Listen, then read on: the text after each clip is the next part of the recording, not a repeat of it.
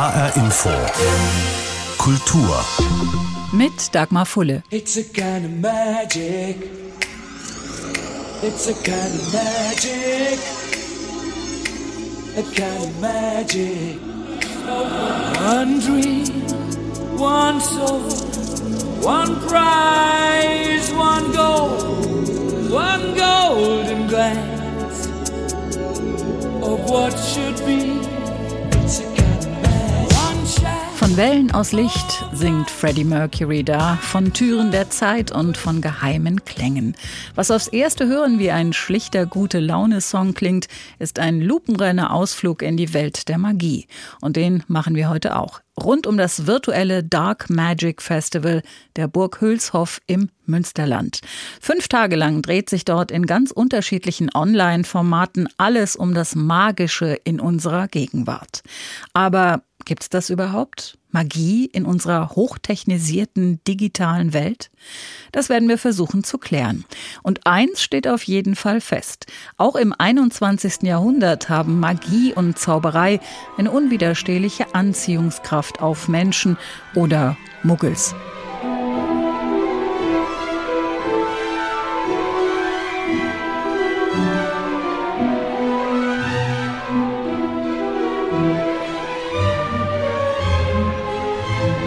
Thank you. Der wohl berühmteste Zauberer der Welt heißt Harry Potter. Die Bücher mit seiner Geschichte gibt's in mehr als 80 Sprachen und mehr als 500 Millionen Exemplaren. Was für ein Erfolg. Aber auch andere haben die Menschen verzaubert und tun es zum Teil noch. Von Harry Houdini bis David Copperfield, von Uri Geller über Siegfried und Roy bis zu den Ehrlich Brothers. Der Unterschied in den Harry Potter Büchern entsteht die Magie im Kopf. In den Filmen erzeugt der Computer die perfekte Illusion. Und für die Zaubershows braucht es gute Tricks und viel Übung. Stefan Hübner ist Wissenschaftsjournalist und Zauberer. Das schließt sich ganz offensichtlich nicht aus. Ich wollte von ihm wissen, warum sehen wir auch heute noch so gern Zauberei auf der Bühne, obwohl wir doch wissen, dass alles bloß Tricks sind und es gar nicht sein kann, was wir da sehen. Ich denke, dass es dafür mindestens drei verschiedene Gründe gibt. Also ein Grund ist sicherlich auch Zaubern, das ist ein Stück weit ja so ein gemeinsames öffentliches Rätselraten, was man da betreibt. Äh, Zauberkollegen, die sehr so auf der künstlerischen Ebene unterwegs sind, die werden da wahrscheinlich sagen, ach, das soll man vergessen, dieses Rätsel lösen wollen. Aber ich glaube, für viele Laien spielt das eine ganz wichtige Rolle. Sonst hätten auch solche Trick-Erklärformate wie früher der maskierte Magier oder was zuletzt die Ehrlich Brothers mit der äh, Bildzeitung gemacht haben, zusammen, sonst hätten, hätte das nicht so eine Aufmerksamkeit, so einen Zulauf. Die Leute wollen wissen, was steckt dahinter und das dann vielleicht auch selber machen können.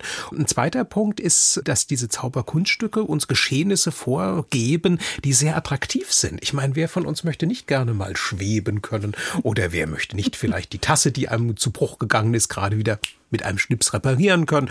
Und ein dritter Punkt, äh, den ich anführen möchte, ist, dass Zaubern einstmals ja auch eine Art von Machtinstrument von hochrangigen Persönlichkeiten war. Also es gibt zum Beispiel aus dem Altägyptischen gibt es so Hinweise, dass so in Tempelanlagen so ganz fest so Illusionen auch eingebaut waren, wo die Priester dann magisches Primborium damit veranstalten konnten, um ihren Machtanspruch zu untermauern, um Ehrfurcht zu erzeugen. Und ich denke, dass sich das irgendwo auch tradiert hat, so ein bisschen zumindest zumindest bis heute.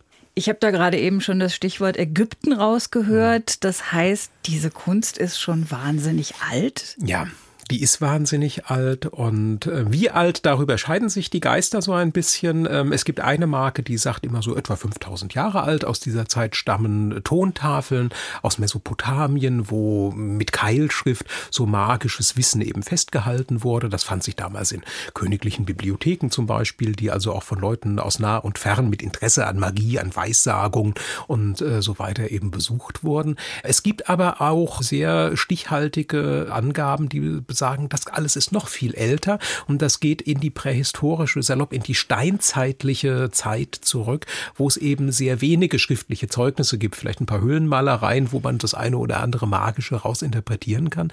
Da wird übrigens hier in Frankfurt an der Goethe-Universität drüber geforscht, über diesen prähistorischen Zauberglauben. Und da sind wir dann aber natürlich nicht mehr in dem Bereich, wo Zaubern bedeutet, Bälle verschwinden lassen und Damen zersägen, sondern da geht es um Schamanismus, da geht es um Jagdzauber, um eine gute Jagdbeute zu bekommen bekommen. Da geht es um, um Abwehrzauber, um irgendwelche gefährlichen Untoten abzuwehren. Aber es unterstreicht, dass die Beschäftigung mit dem Magischen sehr, sehr alt ist, Jahrtausende alt ist.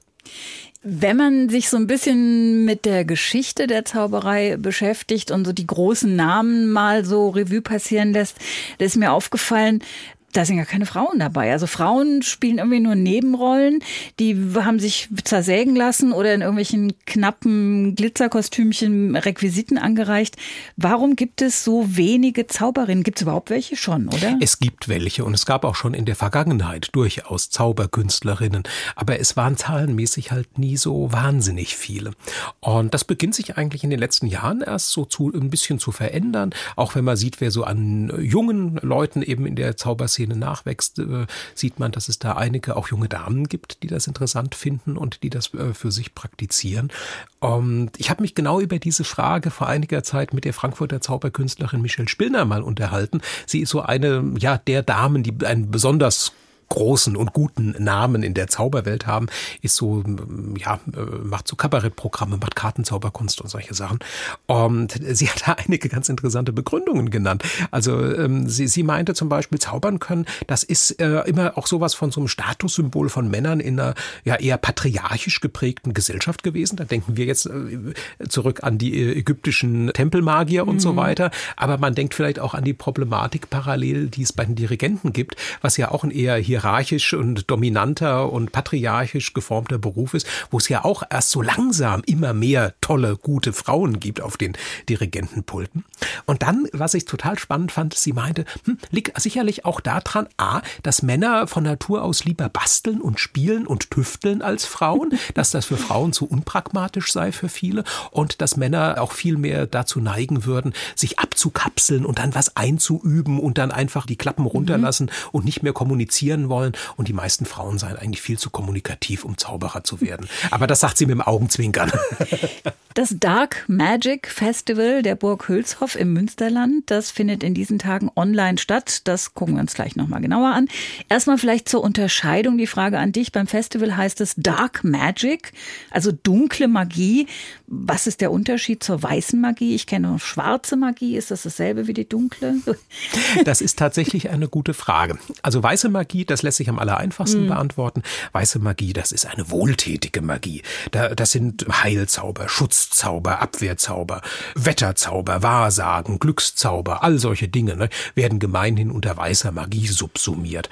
Bei der schwarzen Magie ist es so, dass das ja eher für schädliche Magie steht, Schadenszauber, Verwünschungen und solche Dinge. Und wenn man so in dem Fantasy-Genre unterwegs ist, da begegnet einem, also eher als ein Produkt literarischen Schaffens, kann man sagen, begegnet einem auch dieser Terminus der Dark Magic. Das hat ganz häufig dann auch äh, ähnliche Bedeutungen wie schwarze Magie. Wenn ich mir jetzt aber das Programm von der Burg Hülshoff ansehe, da gibt's ja jetzt keine Workshop Schadenszauber für Anfänger und solche Sachen, sondern da geht es eben sehr viel um das Thema Magie Magie in der zeitgenössischen Kunst, zeitgenössische Literatur und so weiter. Und da denkt man eben ganz schnell an dieses Genre Dark, wo es dann eben darum geht, um Sachen wie Thriller, Drama, Science Fiction, äh, Mystery, äh, Übernatürliches und was eben in diesem Genre Dark äh, verarbeitet wird. Und ich denke, da sollten wir eher die Antwort auf die Frage suchen, was Dark Magic ist in diesem Zusammenhang. Und was es bei dem Festival gibt, darüber sprechen wir gleich noch in dieser Sendung. Was ich gerne noch wissen würde, Verwenden Zauberer eigentlich heute noch so Formeln wie Abracadabra oder Simsalabim oder Hokuspokus Filibus? Haben wir als Kinder immer gesagt. Ja, und ich glaube, ein Kinderzauberprogramm, das ist ja auch eine eigene Sparte, Zauberkunst für Kinder. Ein Kinderzauberprogramm ohne Zaubersprüche aufzuführen, das ist, glaube ich, äh, gar nicht möglich. Das wird fast schon erwartet von einem Zauberer. In Erwachsenen-Zauberprogrammen ist das mittlerweile eher seltener. Ich meine, es gab eine ganz berühmte magische Revue der Nachkriegszeit, eine magische Revue aus Deutschland Deutschland. Das war die Simsalabim-Revue von Kalanak. Das war ein ursprünglich ein Filmproduzent, ein Deutscher, der nach dem Krieg sich auf das Zaubern ähm, fokussierte, eine etwas problematische Vergangenheit vorzuweisen hat im Kontext des Dritten Reiches, was gerade auch aufgearbeitet wird, zuletzt auch gerade im Rahmen eines Dokumentarfilms in der ARD. Und der hatte sich für diese Simsalabim-Revue natürlich dieses Wort Simsalabim geholt, das wir aus, auch aus dem Kinderlied kennen, auf einem Baum ein Kuckuck Salabuk, Simsalabim, Bamba, Saladu, Saladim, wobei ähm, das wahrscheinlich sogar seine Wurzeln auch schon im Lateinischen äh, letzten Endes hat. Abracadabra geht auf eine Krankheitsabwehrformel aus dem dritten Jahrhundert zurück. Oder das Hokuspokus, das hat äh, Verbindungen zu Einsetzungsworten in der christlichen Liturgie. Es gibt viele Überlappungen auch mit Segenssprüchen bei den Zaubersprüchen und so. Also Zaubersprüche sind ein stilistisches, ein inszenatorisches Element, was eben auch teilweise ganz, ganz alte Wurzeln hat und irgendwo aus dem direkten Umfeld auch vieler Menschen kommt. Glaubst du an Magie?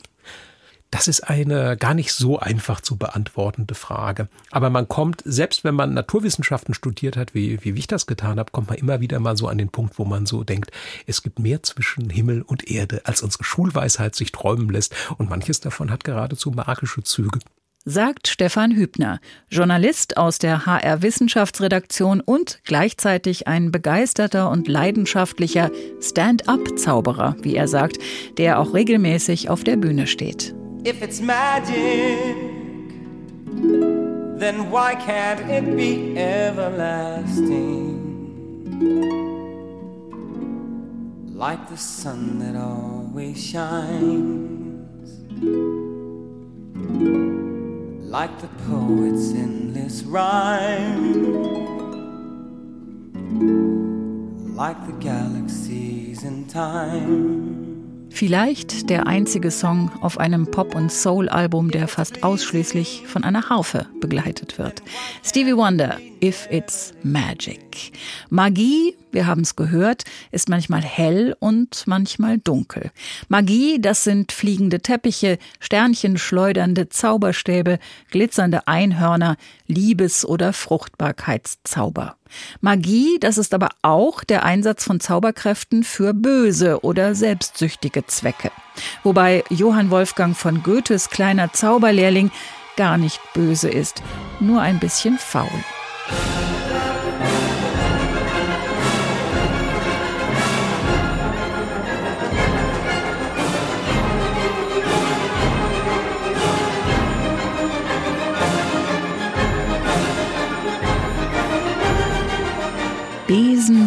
Besen sei's gewesen. Aber es funktioniert nicht, bis der alte Meister kommt und den Wassermassen ein Ende macht. Der Zauberlehrling, weltberühmt geworden durch den Disney-Cartoon mit Mickey Maus unterm Sternenhut und der Musik von Paul Dukas nach Goethes Gedicht. Eine Dichterin, die den meisten beim Stichwort Magie wohl nicht zuerst einfällt, ist Annette von Droste-Hülshoff. Aber das Literaturzentrum auf der Burg Hülshoff bei Münster in Nordrhein-Westfalen nennt sie die geheime Queen der Schauerliteratur. Denn in ihren Texten wimmelt es von Gespenstern, verfluchten Orten, unerklärlichen Ereignissen und magischen Kräften. Überliefert ist, dass sie ihre Freude damit hatte, anderen mit ihren Geschichten einen Schrecken einzujagen. Da passt es vielleicht besonders gut, dass die Burg Hülshoff in dieser Woche einlädt zum fünftägigen Dark Magic Festival. Virtuell und online und ein ganz kleines bisschen auch live und in echt. Rund um Mitsommer beschwört das Festival das Magische unserer Gegenwart, so heißt es auf der Homepage. Aber gibt es das überhaupt noch? Gibt es noch Magie in unserer hochtechnisierten Welt? Dazu Projektleiterin Anneke Lubkowitz.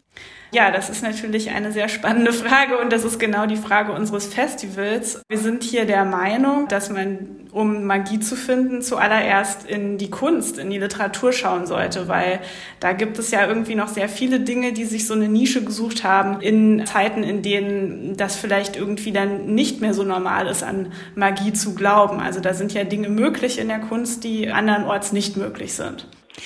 Die Burg Hülshoff im Münsterland ist das Elternhaus von Annette von Droste-Hülshoff, die im 19. Jahrhundert vor allem Gedichte und Balladen geschrieben hat. Welche Rolle hat die Magie für Sie gespielt? Also sie war auf jeden Fall sehr fasziniert von den Legenden, die man sich auf dem Land in den Dörfern erzählte. Also in der Zeit war auch so ein gewisser Aberglaube immer noch relativ verbreitet im ländlichen Raum.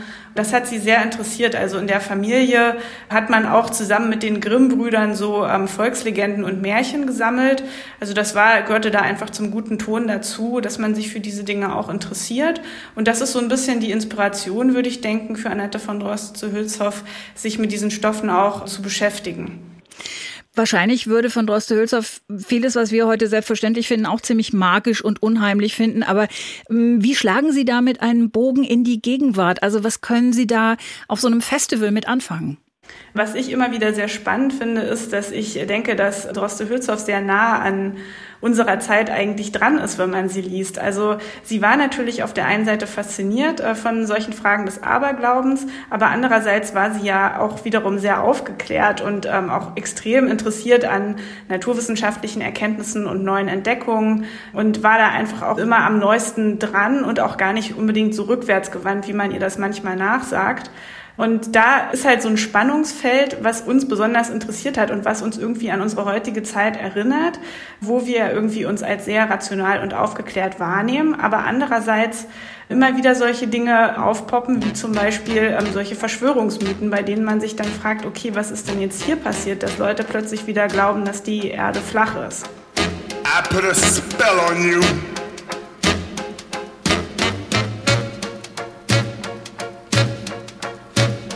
Because you're mine.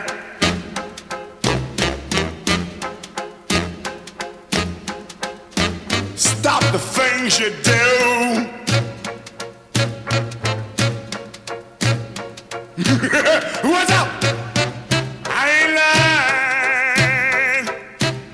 der kann einem ja schon ein bisschen Angst machen. Screaming Jay Hawkins, I Put a Spell on You. 1957 rausgekommen und bis heute ein Halloween-Hit. Wenn Hawkins damit auf die Bühne kam, dann tat er das in einem brennenden Sarg und schwenkte einen Stock mit einem Schädel namens Henry. Nicht ganz so gruselig ist eine Veranstaltung beim Dark Magic Festival mit dem Titel I Put a Spell on You zur betörenden Kraft der Liebe und der Musik. Da geht es tatsächlich darum, dass dieser Song auch den Titel für ein Buch gespendet hat, nämlich von John Burnside, dem schottischen Dichter und Romanautor und auch Essayisten.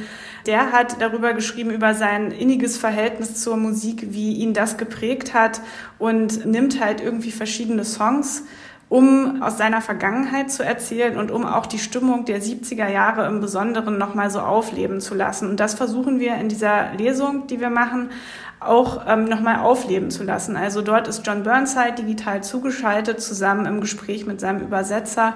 Und dann gibt es dazu tatsächlich Musik, also dass äh, man nicht nur sozusagen diese Songtitel immer wieder benennt, sondern auch wirklich hört, ähm, ja, wie sich das anhört und dass man da auch so eine bestimmte Atmosphäre einfach erleben kann.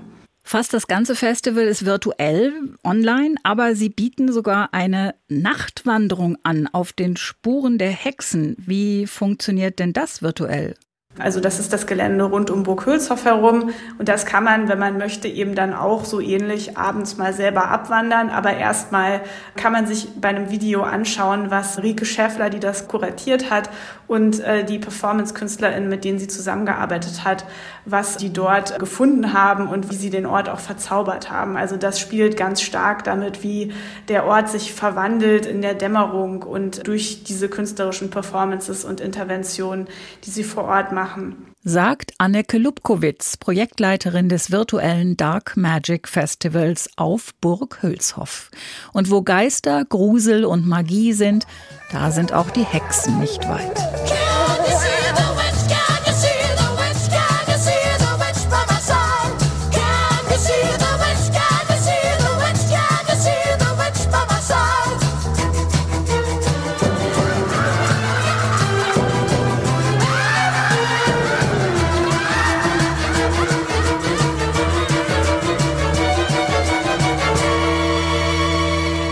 Can't You See the Witch by My Side? Gespenstisch, beängstigend, musikalisches mit den Rattles.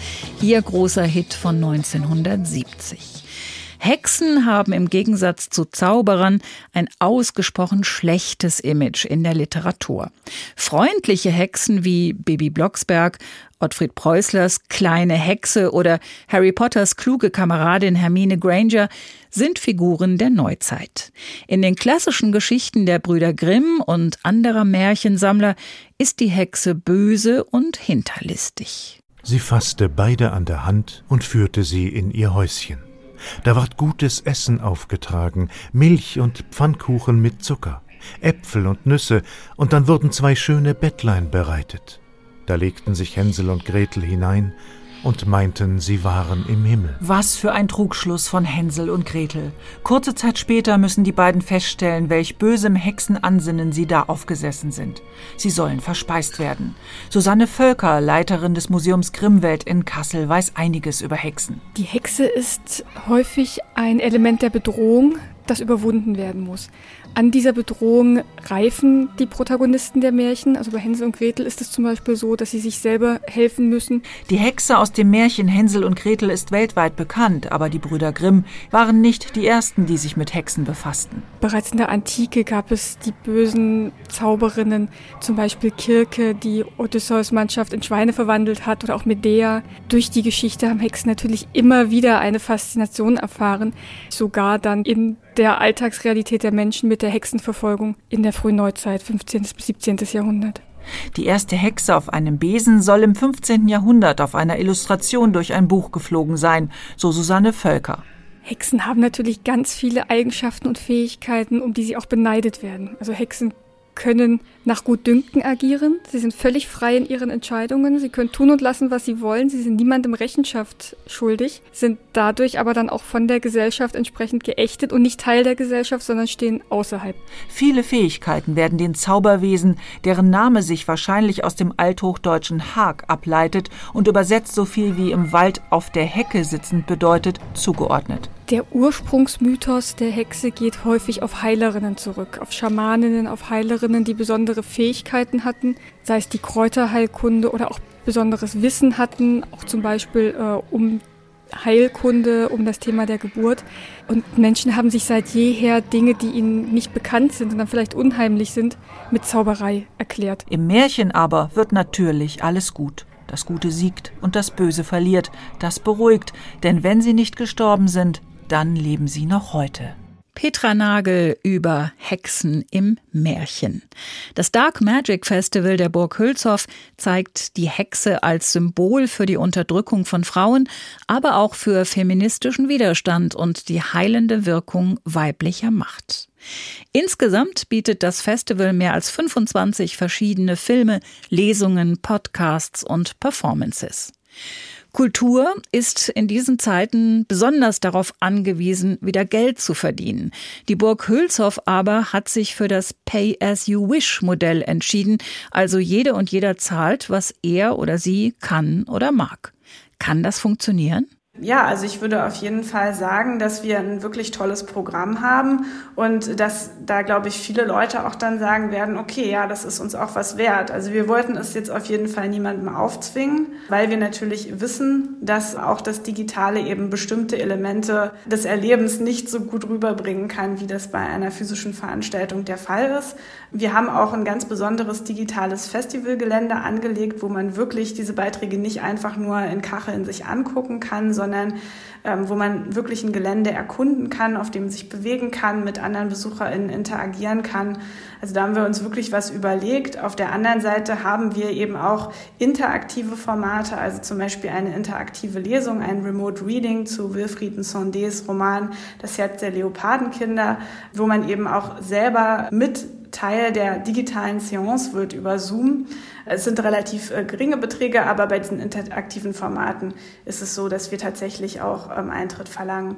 Es ist eben nicht nur so, dass man sich dann vor den Bildschirm setzt und dann das wieder so abspult, sondern da muss man sich wirklich dran beteiligen und das macht auch sehr viel Spaß. Glauben Sie an Magie?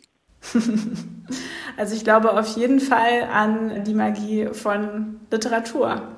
Sagt Anneke Lubkowitz, Projektleiterin des virtuellen Dark Magic Festivals der Burg Hülshoff. Das Programm ist online und auf magischer Mission bis einschließlich Sonntag. Und das war HR Info Kultur. Den Podcast finden Sie auf hrinforadio.de und in der ARD Audiothek. Mein Name ist Dagmar Fulle.